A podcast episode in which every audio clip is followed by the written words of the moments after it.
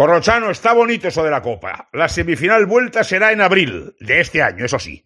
Puede haber vuelto Messi al Barça y Mbappé estar por fin en el Madrid. Está bien.